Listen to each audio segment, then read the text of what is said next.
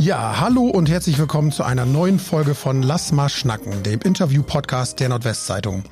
Heute wird es spannend für alle Cineasten und Filmfans, denn mir gegenüber sitzt jemand, der jetzt schon seit über 30 Jahren versucht, Oldenburg zu einer respektablen Stadt für Filmpremieren zu machen und das auch geschafft hat. Seit 1994 organisiert er das Oldenburger Filmfestival. Ein herzliches Willkommen geht an Thorsten Neumann. Hallo, ich freue mich, dass ich äh, bei euch bin. Ja, sehr schön. Ich freue mich auch. Ähm, ja, Thorsten, du bist äh, 58 Jahre alt und kamst, glaube ich, erst für das Studieren nach Oldenburg. Zur Schule gegangen bist du, soweit ich weiß, aber äh, in Burgdorf bei Hannover. Bist du eigentlich auch dort aufgewachsen oder wo kommst du eigentlich her?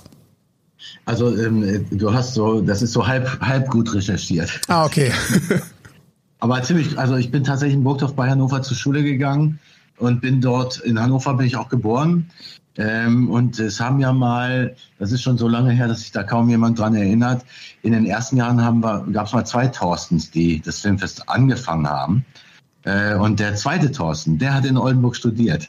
Und der ist auch in Burgdorf aufgewachsen. Wir sind zusammen zur Schule gegangen. Der hat hier in Oldenburg studiert. Ich habe in Berlin studiert. Und äh, wir haben uns mal Weihnachten, wie das dann immer so ist, wenn man seine Eltern besuchen geht, nachts in der Kneipe am Kickertisch getroffen und äh, da ist irgendwie die Verbindung zu Film und ähm, aufgekommen, was man mit der Berlinale anfing. Das ist eine lange Geschichte, die ich abkürze, aber der zweite Thorsten hat in Oldenburg studiert. Ich bin dann sozusagen, als wir diese verrückte Idee geschmiedet haben, ein eigenes Filmfest auf die Beine zu stellen, so immer der Zureisende gewesen. Und ähm, der zweite Thorsten hat nach fünf Jahren dann aufgehört und ich habe dann weitergemacht ähm, und bin jetzt quasi ein Oldenburger. Also du bist durch das Filmfestival ein Wahl-Oldenburger geworden, oder wie kann man das sagen? Ja, also wenn man sowas, äh, wenn man sowas hier auf die Beine stellt, dann verbringt man natürlich logischerweise die meiste Zeit des Jahres auch hier vor Ort. Ähm, ich kriege immer so lustige Fragen, wenn ich so Leute in der Stadt treffe, die dann so sagen, ach, du bist hier, ich dachte, du wärst in also um es mal ganz blöd zu sagen, in Hollywood oder irgendwo. Und ich sage immer, nee, ich bin, ich bin schon hier. Also ich bin auch meistens hier, ehrlich gesagt. Ähm, nee, ich bin ein Oldenburger, ganz klar. Kann ich, glaube ich, jetzt schon behaupten. Das glaube ich auch. Und dann hat sich ja quasi, eigentlich war es ja eher so eine Schnapsidee, die ihr damals hattet, hat sich dann ja schnell verselbstständigt und ist ja jetzt schon eine 30-jährige Geschichte geworden. Ähm, was ist euch da oder dir da, was sind euch da für Gedanken damals so in den Kopf gekommen? Naja, wir waren so, ähm, wir sind so angefixt äh, worden, weil wir sind irgendwie gemeinsam auf Filmfestivals unterwegs gewesen, Berlinale, München und äh, in irgendeinem Zustand in München haben wir, äh, sind wir in diesen Inner Circle mit reingeraten. Da gab es so einen tollen Filmjournalisten, der leider nicht mehr lebt, der die zwei Thorstens irgendwie an die Hand genommen hat. Ich kann es nicht mehr genau erklären, wie das passiert ist. Und dann haben wir auf dem Nachhauseweg gedacht, wir machen jetzt ein Filmfestival. Das war so ein tolles Erlebnis. Ähm, und im, am Anfang war das natürlich ein Abenteuer, aber wir haben das natürlich auch vom Anfang an sehr ernst genommen und waren ambitioniert.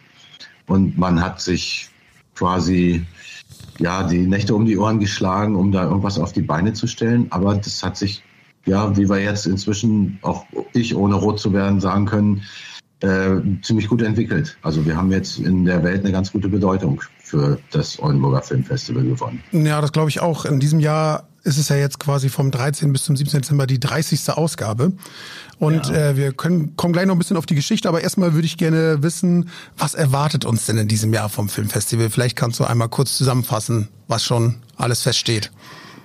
Ach, ähm, na klar haben wir das Programm so fast komplett, aber leider noch nicht, noch nicht komplett komplett. Das ist bei uns aber immer so der Zustand im August, wo man eigentlich sich wünscht, das müsste alles schon äh, feststehen und, und erledigt sein. Aber wir haben mit unserem Termin äh, uns auch in so eine in so einen Monat gesetzt, der sehr heiß umkämpft ist. Da sind die großen Festivals in Toronto und in Venedig so direkt vor uns. Nach uns ist in San Sebastian in Spanien noch ein sehr großes A-Festival, ein sogenanntes A-Festival. Und da gibt's äh, viele Filme, äh, die jetzt im Herbst sehr genau gucken, wo sie spielen, wo sie ihre Premiere stattfinden lassen. Und ähm, da wir inzwischen so ein gutes Standing haben, werden wir da auch in Erwägung gezogen und wir sind aber immer noch das Festival, das man am längsten warten lässt, sozusagen. Und deswegen sind wir immer sehr flexibel. Das haben wir von Anfang an so für uns auch definiert, dass wir lieber ähm, lieber so so ein bisschen noch uns unter Strom setzen und äh, dafür gewinnt man dann meistens eben noch die die tollsten Sachen sagen als letztes zu. Das ist bei Filmen und bei Gästen immer so der Fall und deswegen haben wir noch nicht alles fertig. Äh, es erwartet uns aber eigentlich hoffe ich, dass ich das so sagen kann, ein, Festival, wie, wie ich das in jedem Jahr ansagen und ankündigen würde, nämlich ein tolles, spannendes Programm mit unheimlich vielen aufregenden und interessanten Gästen, die dann dazukommen und ihre Filme präsentieren und darüber reden wollen und sehr geringe Berührungsängste haben. Das ist ja so ein Vorteil von uns gegenüber den großen Festivals. Man kommt hier ganz leicht nah zusammen. Also Filmemacher, und Gäste und, und Publikum und, und, und Branche, da gibt es eigentlich keine Schwellen, so wie man bei der Berlinale alles nur hinter Absperrgittern miterleben kann als Zuschauer. Das gibt es hier bei uns nicht. Und deswegen glaube ich, dass wir auch dieses Jahr, und das zeichnet sich natürlich auch schon ab, ein ziemlich spannendes Programm haben mit aufregenden Filmen und tollen Gästen. Und im besten Fall gelingt es ja immer, dass wir der Stadt so, ein, so, eine, so eine für fünf Tage so ein bisschen andere Atmosphäre geben, dass man das so spürt, dass so ein bisschen. Kleines Hollywood-Flair kommt nach Oldenburg. Wir müssen noch nicht mal Hollywood-Flair sein, aber so ein bisschen das Prickeln, dass so die ja. Filmwelt hier ist und dass so Menschen aus ganz vielen Ländern hier zusammenkommen und sich uns irgendwie eine, eine, das Kino feiern eigentlich. Und wenn das das Publikum mitmacht, was wir eigentlich machen und wie wir jetzt aus der Pandemie kommen, ist es immer noch schwierig, das wissen wir. Mhm. Aber das hat sich in den letzten Jahren ja auch schon so abgezeichnet, es gibt einen Hunger nach Begegnung. Und den wollen wir natürlich noch ein bisschen ähm, anschüren und dann in den fünf Tagen auch stillen. Ganz klar. Das ist das Aufregende an einem Filmfestival, dass man mit den Leuten zusammenkommen kann, die das, die dahinter stehen hinter dem Film oder die man auf der Leinwand sieht und kennt. Ja, schon feststeht, ist es ja, dass äh, der neue Film von Eva Hassmann Premiere feiert. Kannst du da schon ein bisschen was drüber erzählen? Ähm ja, gerne. Das ist äh, der neue Film ist fast äh, zu freundlich formuliert. Das ist ihr erster Film, das ist ihr erster ja, Spielfilm. Stimmt. Und die kennen wir ja alle noch als Schauspielerin. Die hat ja in Deutschland viele Erfolge gehabt als Schauspielerin, ist auch weiterhin eine tolle Schauspielerin. Aber die hat, ähm, die ist nach LA gegangen und hat dort Regie studiert und hat mit einem Kurzfilm, äh, den sie gemacht hat, äh, für Aufmerksamkeit gesorgt und hat jetzt ihren ersten Langfilm fertiggestellt und das ist so ein, das ist natürlich ein Film, den wir uns besser nicht wünschen können für das Oldenburger Festival, weil das ist so ähm, eine deutsche Filmemacherin, die einen American Independent Film gemacht hat. Die hat ja gekämpft wie, wie eine Löwin, um diesen Film auf die Beine zu stellen. Ähm, und wenn wir am Ende das fertige Produkt sehen, dann weiß man ja gar nicht, wie viel Mühen man hat, wenn man das so aus eigener Energie aufstellen will, Finanz Finanzierung für finden. Ähm, und das hat, glaube ich, auch eine Weile gedauert. Sie hat dann aber wahnsinnig tolle Unterstützer gefunden. Nämlich der erste ist Peter Bogdanovich, ein großer, legendärer Hollywood-Regisseur, äh, der ihren Kurzfilm gesehen hat und sie dann als Mentor begleitet hat und der auch mit ihr das Drehbuch entwickelt hat und der in diesem Film seine letzte Rolle auf der Leinwand spielt auch. Der ist ja. nämlich ähm, letztes Jahr gestorben. Ähm, der ist also in seiner letzten Rolle zu sehen und ist sehr eng verbunden mit Eva gewesen.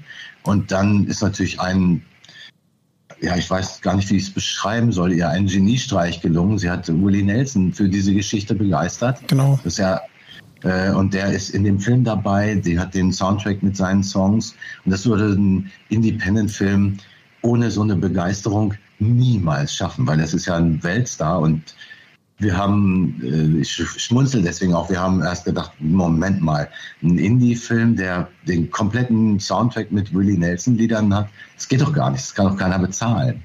Und das, äh, die hat den dafür entfacht, er liebt den Film und äh, steht da total hinter. Das ist schon ein großer Geniestreich, der ihr da gelungen ist. Der Film ist wunderbar, das können wir dann bei der Eröffnung vom Festival alle begutachten und entscheiden für uns. Das ist eine eine so, so eine leichtherzige Herangehensweise, diese Geschichte zu erzählen, wie ich das selten gesehen habe. Und ähm, hat eine tolle Kamerafrau, hat wirklich große Kinobilder gemacht und hat aber eine Geschichte erzählt, wo man auch spürt, dass Bogdanovic sie da begleitet hat, ähm, wo mit einer wunderbaren Leichtigkeit so ein bisschen Screwball-Comedy erzählt wird. Also das gibt's im, in diesem Arthouse-Kinosektor, glaube ich, selten. Ja, ja, das klingt ja schon mal wirklich sehr, sehr spannend. Ähm, neben den Filmen äh, freuen sich natürlich die Oldenburger auch, ähm, wenn dann mal so äh, spannende Festivalgäste nach ähm, Oldenburg kommen. Du hast es ja in den vergangenen Jahren immer wieder geschafft, auch ab und zu mal wieder richtige Topstars nach Oldenburg zu holen. Dies Jahr haben ja, glaube ich, schon Veronika Ferris zugesagt, hier ähm, Miroslav Nemec und Udo Wachtweitel vom Tatort aus München. Und aber auch Hollywood-Stars sollen dieses Jahr wieder kommen. Ich hörte hier so Namen wie Ving Rames, der gerade wieder in Mission Impossible 7 im Kino zu sehen ist, oder sogar Oscar-Preisträgerin Major Cotillard. Ist da was dran? Wie sieht das da aus? Naja, ähm, das, das denken wir uns ja nicht komplett aus. Ja. Also, Veronika Ferris muss ich mal gleich äh, äh, korrigieren. Ich glaube und hoffe, dass das klappt, dass sie kommt. Sie hat aber auch noch nicht fest zugesagt. Ach, okay. relativ festen, großen, äh, heftigen Terminplan.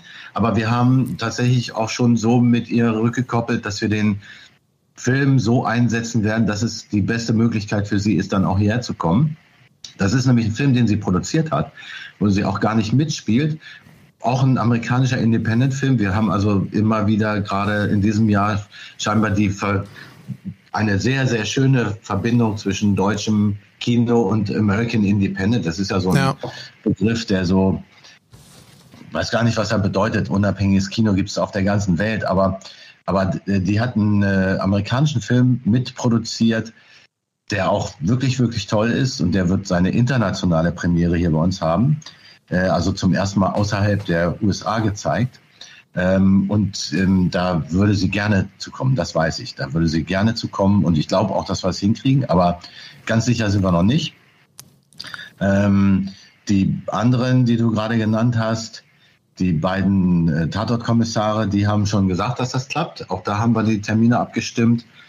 Und ähm, Bing Rames ist ähm, der Hauptdarsteller in unserem Abschlussfilm. Da ist, glaube ich, die größte Hürde, im Moment dieser ähm, Schauspielerstreik ja. in den USA.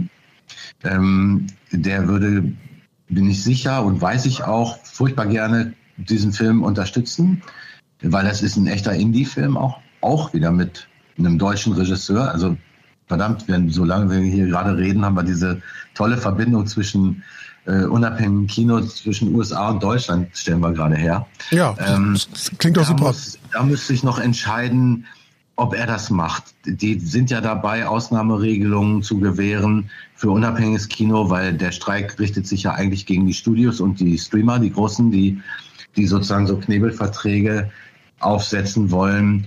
Ähm, und wir als Festival unterstützen diesen Streik auch total. Da haben wir auch schon Statements zu abgegeben. Ja. Ähm, und wir werden auch keine Filme zeigen, die sozusagen sich sozusagen gegen diesen Streik wenden oder die sozusagen nicht im Sinne dieser Unterstützung der Schauspieler und der Autoren äh, sich bewegen. Und äh, der Abschlussfilm hat für den Dreharbeiten schon eine Ausnahmegeregelung bekommen, wird die auch für die Präsentation bekommen. Da wissen wir, sind wir uns alle sicher. Dann bleibt nur die moralische Hürde zu überwinden, dass in LA die Kollegen auf der Straße mit Schildern gehen, ob man dann auf ein auf ein Festival geht, um einen Film zu präsentieren oder nicht. Die, die müssen wir überwinden oder muss Wing Rames überwinden. Das ist so das Problem, was wir haben. Ich habe ehrlich gesagt ja geglaubt, ähm, weil diese großen Festivals, Toronto und Venedig, das sind ja die Plattformen für die großen Studiofilme, äh, dass die vor uns liegen, dass dieser Streik oder dieser, dieser ähm, Disput beigelegt ist, bevor das losgeht. Aber wir haben jetzt leider auch schon gehört, dass äh, in Venedig und Toronto ein paar große Filme wieder zurückgezogen haben, weil die haben gesagt, ohne unsere Stars nützt uns die Promotion. Ja, klar. Nichts. Also die halten das durch, beide Seiten sind da am Durchhalten und äh, deswegen ist das die Ungewissheit, mit der wir uns noch rumschlagen. Bei Marion Cotillard ist es so, so wie bei Veronika Ferres, die hat einen ganz furchtbar dicht gedrängten Terminplan die Regisseurin von dem Film kommt und ähm, ich bin mir nicht sicher, ob das klappt. Das werden wir allerdings auch erst später erfahren. Aber das sind natürlich tolle, wären tolle Gäste und einige davon werden auch hier sein. Eva Haßmann ist natürlich auch ein grandioser Gast, weil die ist ja sogar hier in Oldenburg aufgewachsen. Das weiß ja gar nicht mehr jeder. Ja. Ähm, Hat ja auch am Staatstheater, äh, war ja. ja da auch aktiv. Ja, das ist doch toll, oder? Ja. Also das wird, glaube ich, auch ein ganz wunderbarer Abend für Sie. Da hat sie mir auch schon erzählt, dass sie sich furchtbar freut, äh, diesen Ort wieder zu betreten, an dem alles anfing eigentlich. Wirklich ja. eine schöne Geschichte. Also das heißt, so bei Marion Cotillard, Wing Rames 50-50 Chance, dass das noch klappt, oder was würdest du sagen? Ich glaube, bei Wing Rames sind die Chancen höher als bei Marion Cotillard. Okay. Das so direkt vermitteln sollen. Da sind die, glaube ich, eher bei 70, 80 Prozent. Mhm. Und beim Marion Cotillard sind sie wahrscheinlich eher bei 40 Prozent. Okay, dann hoffen wir. Jetzt einschätzen.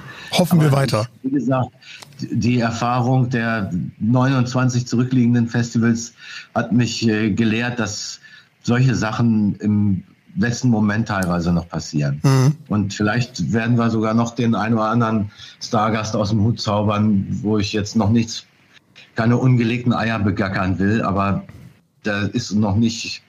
Es ist ja noch ein Monat Zeit. Ja. Da kann ja noch viel passieren. Kann noch ein bisschen was passieren. Genau, du hast es ja in den vergangenen Jahren schon oft geschafft, äh, Topstars für das Filmfest zu angeln. 2016 mit Nicolas Cage, das war ja so ein richtiger Coup. Wie hast du das damals hinbekommen? Magst du das noch mal kurz schildern? Ja, das ist ähm, im Grunde ist das eine relativ einfache und äh, eigentlich aber auch erstaunliche Formel. Wir haben so als Festival uns über die Zeit einen wirklich, wirklich guten Ruf erarbeitet, dass wir, dass die Gäste, die hier bei uns sind, ähm, merken, dass wir das mit absoluter Leidenschaft machen, was wir machen. Und dass wir sozusagen hinter diesen Filmen und den Filmemachern stehen, wie wenig andere Festivals. Das klingt jetzt bescheuert, aber es gibt natürlich sehr viele Festivals, die das eher so aus hm, Stadtmarketing technischer Sicht aufstellen und machen. Da ist manchmal nicht die richtige Begeisterung für die Sache mehr dahinter, sondern das ist so ein aus einem anderen Blickwinkel aufgestelltes Projekt. Ich bin selber auf Festivals gewesen, wo ich manchmal gestaunt habe, warum die sich nicht bemühen, die Gäste und die ein, die Leute, die da zu dem Festival kommen und Filme vorstellen, äh, einander näher zu bringen. Das interessiert dann manchmal gar nicht. Und das ist bei uns ganz anders. Dafür ist diese Stadt Oldenburg auch ganz wunderbar, dass alles sehr nahe zusammenkommt. Und ähm, da hat es, äh, da hat es hat, äh, dieser ähm, Effekt des, der, des Networks, also der hat Nicolas Cage hergebracht, weil wir sind ja kein Branchenevent, wo man sozusagen mit dem Verleih redet und der sagt, ich schicke euch Nicolas Cage hierher, ja. sondern wir können nur darauf funktionieren, dass Leute sagen, das ist toll, da kannst du hingehen, die machen das gut, die haben eine gute Wahrnehmung, aber das hat ganz viel Herz und Leidenschaft, dieses Festival. Und Nicolas Cage Bruder war ähm, tatsächlich schon drei oder vier Mal bei uns und hat ihm davon erzählt. Und dann hat meine inzwischen meine Frau, die eine Schauspielerin ist, in ja. Los Angeles äh, arbeitet, hat mit ihm einen Film gedreht und hat gesagt, mein Freund damals, mein Freund, der macht ein sehr cooles Festival in Deutschland. Und dann hat er gesagt, ja, da will ich mal hin. Und dann hat sie gesagt, der hat aber keine Kohle, da kannst du nicht mit einem Privatjet ankommen. Und dann hat er ihr gesagt, will ich auch nicht, ich bin ein ganz normaler Guy. Und dann hat sie mich angerufen und hat gesagt, Nicolas Cage willkommen. Das werde ich nie vergessen. Und dann habe ich habe ich gesagt, ja, ja, ist schon klar. Das glaube ich, wenn es passiert. Und dann haben wir diesen ordentlichen Einladungsweg gemacht und hat lange keine Reaktion gegeben, wo man manchmal nicht weiß, ob das Management das einfach von ihm abblockt, auch wenn er das in dem Fall sogar wollte. Äh, und dann haben wir irgendwie einen Tag vor Drucklegung des Programmheftes einen Anruf gekriegt von dem Bruder und der hat gesagt, ich sitze hier mit meinem Bruder zusammen und der sagt mir, er fliegt nach Oldenburg wieso weiß ich denn da nichts von? und dann habe ich gesagt, da weiß ich auch noch nichts von. Ja, und dann ist das tatsächlich passiert. Dann mussten wir unheimlich flexibel alles nochmal aufschieben. Da waren wir wieder so eine Nacht drüber diskutiert in der kleinen Mannschaft und haben gedacht, das ist natürlich eine Gelegenheit, die wir uns nicht entgegen lassen wollen. Wir mussten den Druck vom Programm verschieben und noch drei Filme besorgen und ein schnelles Tribute basteln. Also das war Wahnsinn, aber das hat auch gezeigt, warum wir manchmal auch gut sind als kleines ja. wildwirbelndes Festival. War ähm, Nicolas Cage denn war Nicolas Cage denn äh, wirklich so ein normaler Guy? Also wie hast du ihn kennengelernt? Also ohne große Starallüren oder?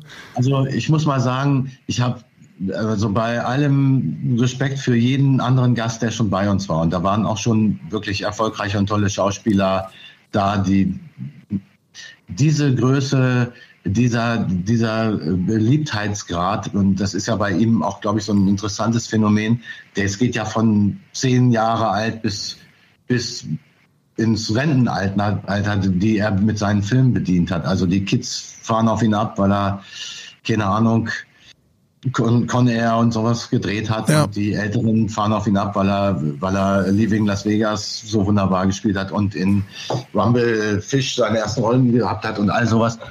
Also das ist eine Spannbreite, die keiner hat und ich habe sowas noch nicht erlebt, wie bei ganz, ganz vielen Leuten alle Sicherungen durchgebrannt sind. Ja. Und, ähm, und der ist eigentlich ein Cineast, der ist ein smarter Junge, der mit einer Öffentlichkeit konfrontiert ist, die eigentlich fies ist. Ich glaube, der hat keinen, der hat da manchmal vielleicht auch keinen Spaß mehr dran. Der ist in unsere Gästelounge reingekommen und da sind dann Gäste und Journalisten drin gewesen. Da hatte ich mich mit ihm verabredet vor seinem ersten Film und dann ist er reingekommen und dann hat da, es kommt da rein und da war überall Gespräche und plötzlich ist alles still und alle gucken nur noch auf ihn. Und dann geht er so durch und sagt, hi, I'm Nick und versucht so das Beste draus. Also diese, diese Art von Wahrnehmung, das ist schon, glaube ich, heftig. Und da kann er einem fast ein bisschen leid tun.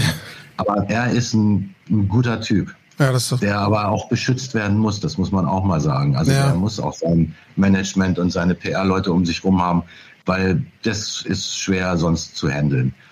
Aber das heißt also ja, wenn, wenn Marion Cotillard jetzt noch spontan zusagen würde, würde es ja wahrscheinlich dann ein ähnliches Szenario auslösen, das wenn man sich nicht nee? gesagt. Ich glaube, die ist sozusagen eher so im Arthouse-Kino unter den seriösen Leuten ein Superstar. die hat diese, diesen wahnsinnigen Fan-Ruhm, wie Nick Cage das hat, hat die nicht. Okay. Ich glaube, das würde anders Auch wenn sein. sie schon Oscar in der Tasche hat? Wir haben auch schon andere Oscar-Gewinner hier gehabt. Ja. Also das ist nicht unbedingt der entscheidende Punkt. Okay. Das, aber klar wird das, für uns wäre das natürlich auch genial und die ist furchtbar beliebt und äh, das wäre schon aufregend, aber diese äh, seltsame Euphorie, die wir bei Nicolas Cage erlebt haben, die glaube ich würde bestenfalls noch, weiß ich nicht, sag du mal ein paar Namen, Brad Pitt und, äh, ja. und natürlich George Clooney, ähm, George Clooney ja. und ähm, Johnny Depp natürlich. Ja, genau. Okay. Mehr würden mir da nicht mehr einfallen.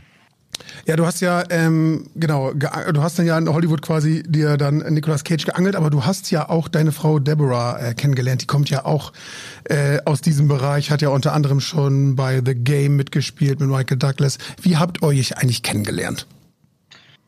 Also das äh, Deborah war unser Ehrengast äh, und ist hier als Stargast hergekommen. Also das Filmfestival hat dir viel gebracht, auch die Ehe. Ja, in dem Fall ja, tatsächlich. Die hatten Sterne auf dem Walk of Fame bei uns bekommen und ich muss mal ehrlich, weil wir ja gerade unter uns sind, gestehen, ich war immer ein ganz großer Fan von ihr. Ich finde, Crash ah, okay. ist einer der besten Filme, die es gibt und wir sind immer im Market in Cannes unterwegs und suchen nach Filmen und wir haben immer, wenn Deborah Kara mitspielt, haben wir gesagt, den müssen wir gucken, weil die hat ein Label an Qualität, was sie in Filme bringt, was ich immer immer großartig fand schon. Und als sie zu uns kam, war ich tatsächlich auch ein bisschen nervöser als bei anderen Gästen. Aber ähm, irgendwie haben wir uns kennengelernt und sind zusammengeblieben. So kann man es. Also die Geschichte, die eigentlich jeder haben will. Der große Fan hat es geschafft, äh, den Star zu erobern, sozusagen. Wenn man das ein bisschen äh, überspitzt sagt.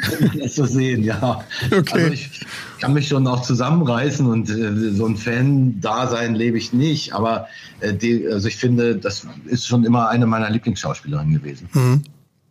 Und ich finde, die ist auch eine ziemlich grandiose Schauspielerin, aber das nebenbei. Ich, inzwischen weiß ich auch, dass sie ein ziemlich grandioser Mensch ist.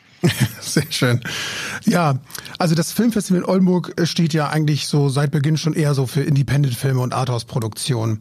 Du selber empfindest das Filmfest ja auch so ein bisschen als Gegenpol zum Mainstream. Guckst du denn trotzdem auch noch typische Blockbuster-Filme oder verwehrst du dich dem ganz?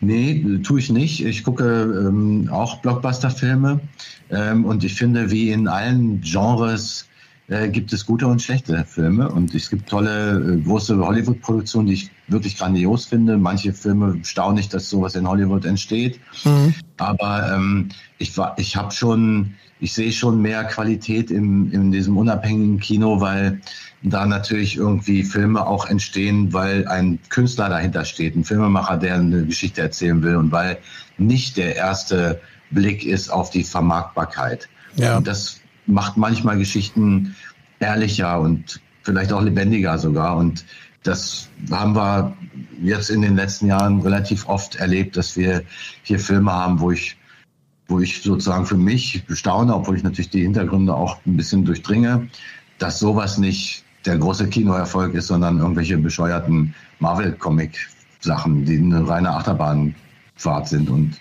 mich eigentlich furchtbar anhöhen. Ja, wir hatten ja diesen, äh, diesen Sommer dieses Phänomen Barbenheimer im Kino. Mit Barbie und Oppenheimer kamen ja Millionen von Menschen wegen dieser Blockbuster wieder in die Kinoseele. Hast du einen von beiden schon gesehen?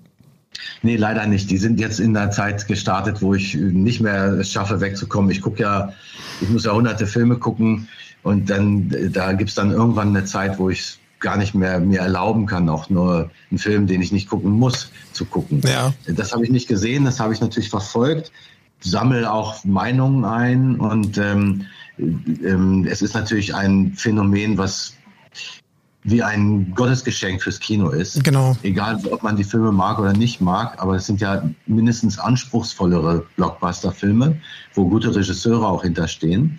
Ähm, und ähm, und dass das sowas ausgelöst hat, dass diese Kinos wieder voll sind, ist ja, besser geht's ja gar nicht. Also das muss man ja feiern, ähm, ohne, ohne irgendwie Wenn und Aber. Das ist schon ein tolles Phänomen.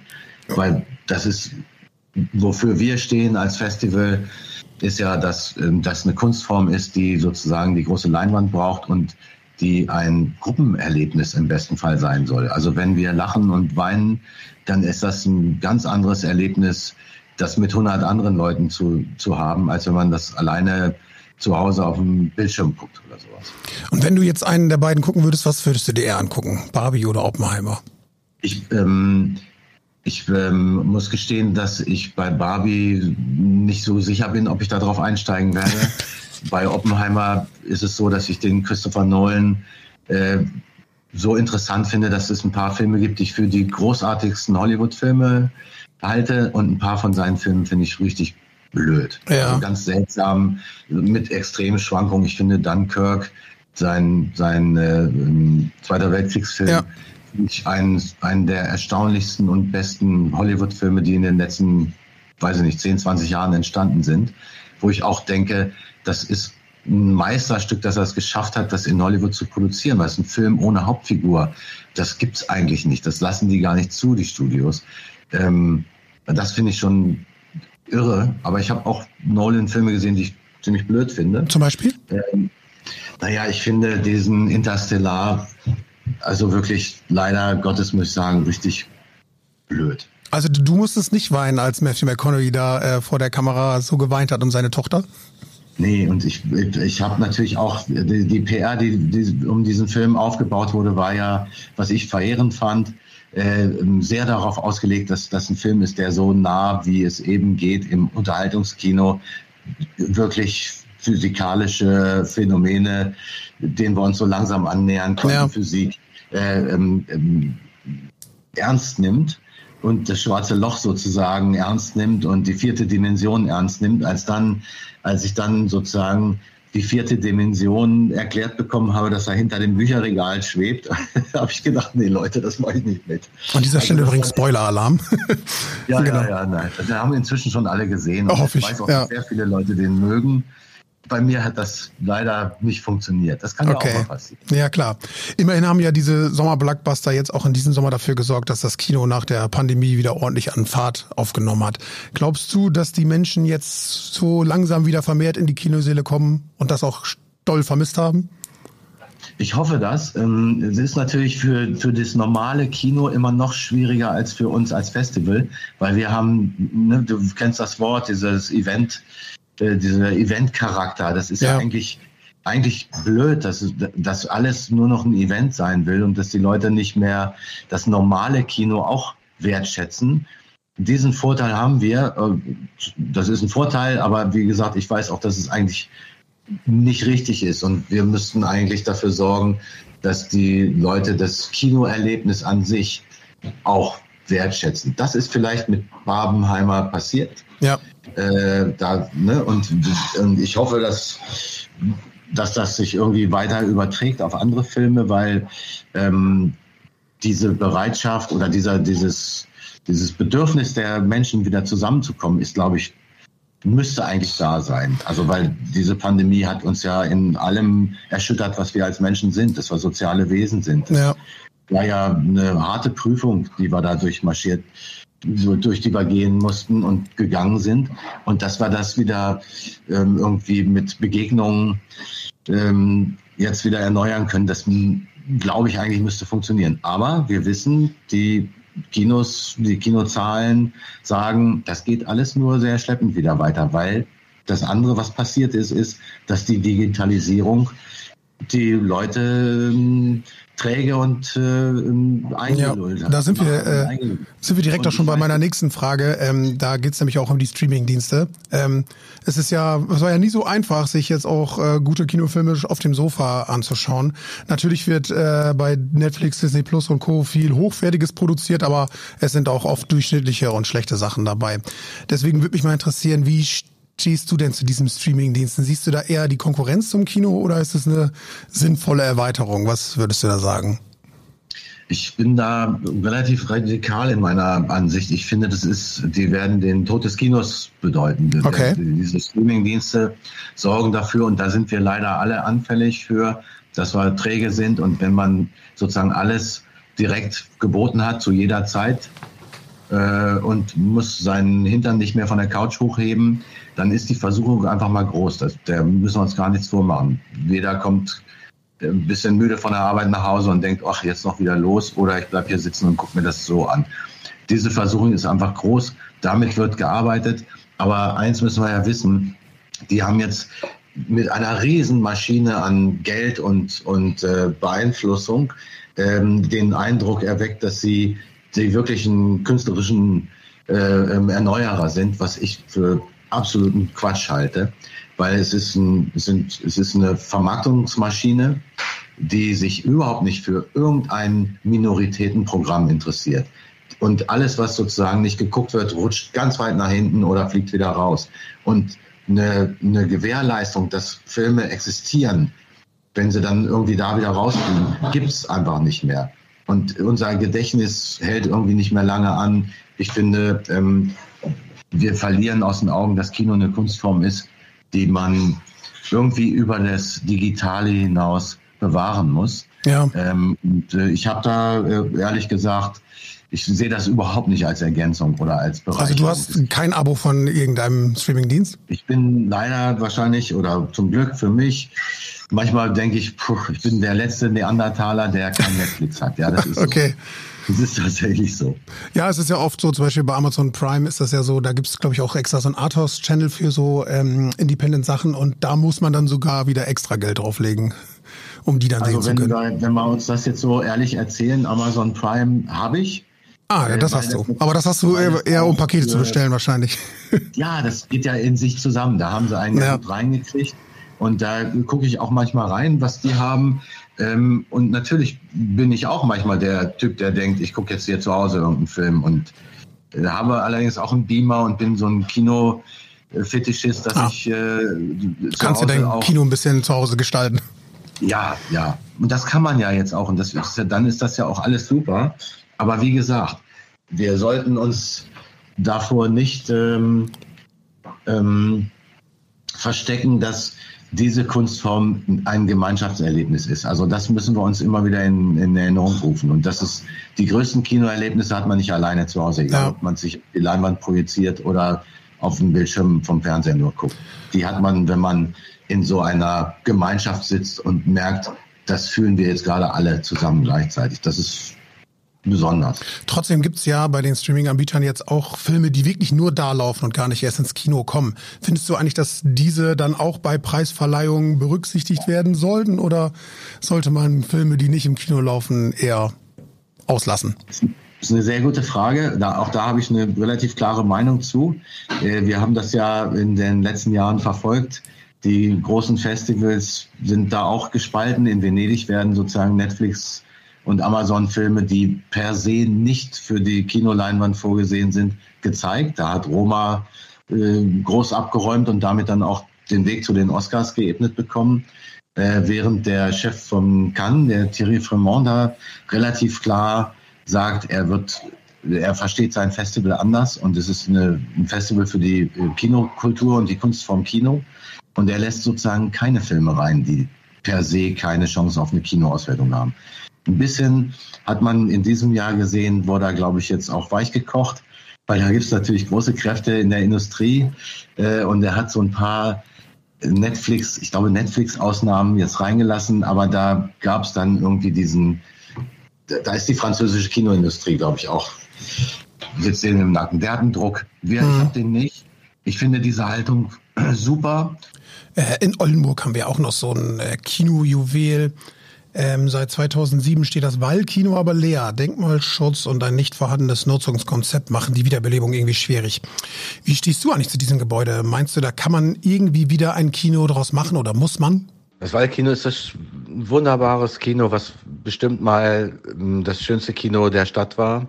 Aber das ist ja nun schon so lange Jahre zu und alle Versuche von allen Seiten, das irgendwie ähm, zu erhalten und, und wieder zu beleben, sind, soweit ich das verfolgt habe, gescheitert. Ähm, ich habe da wenig Hoffnung. Ich finde es natürlich schön, wenn zu hören, dass es da, dass das noch ein Thema ist und dass es da noch Hoffnung gibt. Ich weiß gar nicht, wie es da drinnen aussieht.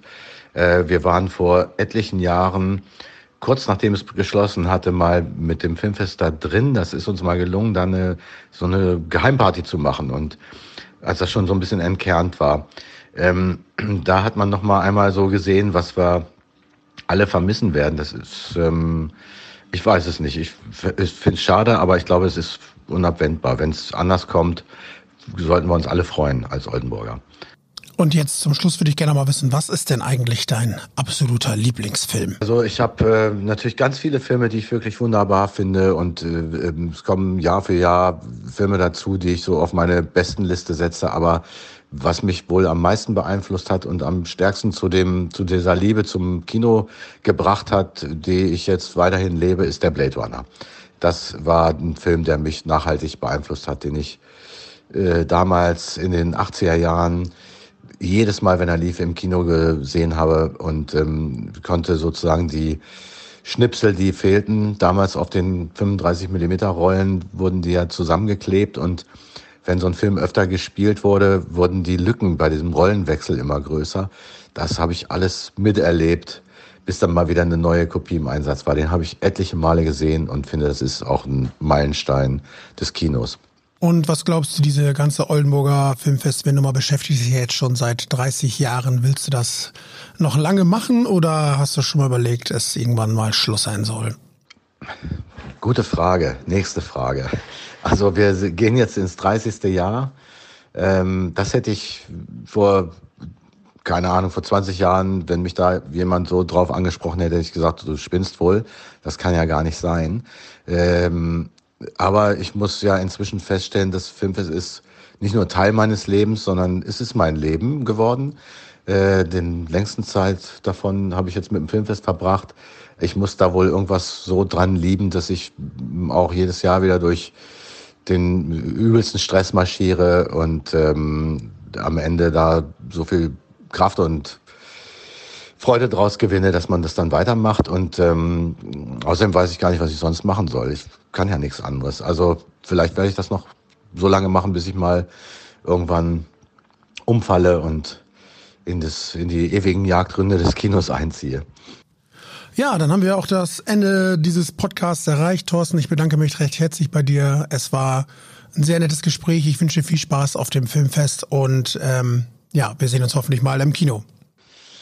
Ja, also vielen Dank. Das hat mir große Freude gemacht. Ich hoffe, ähm, mit all den Ausführungen können wir so ein bisschen Vorfreude verbreiten auf das kommende Festival.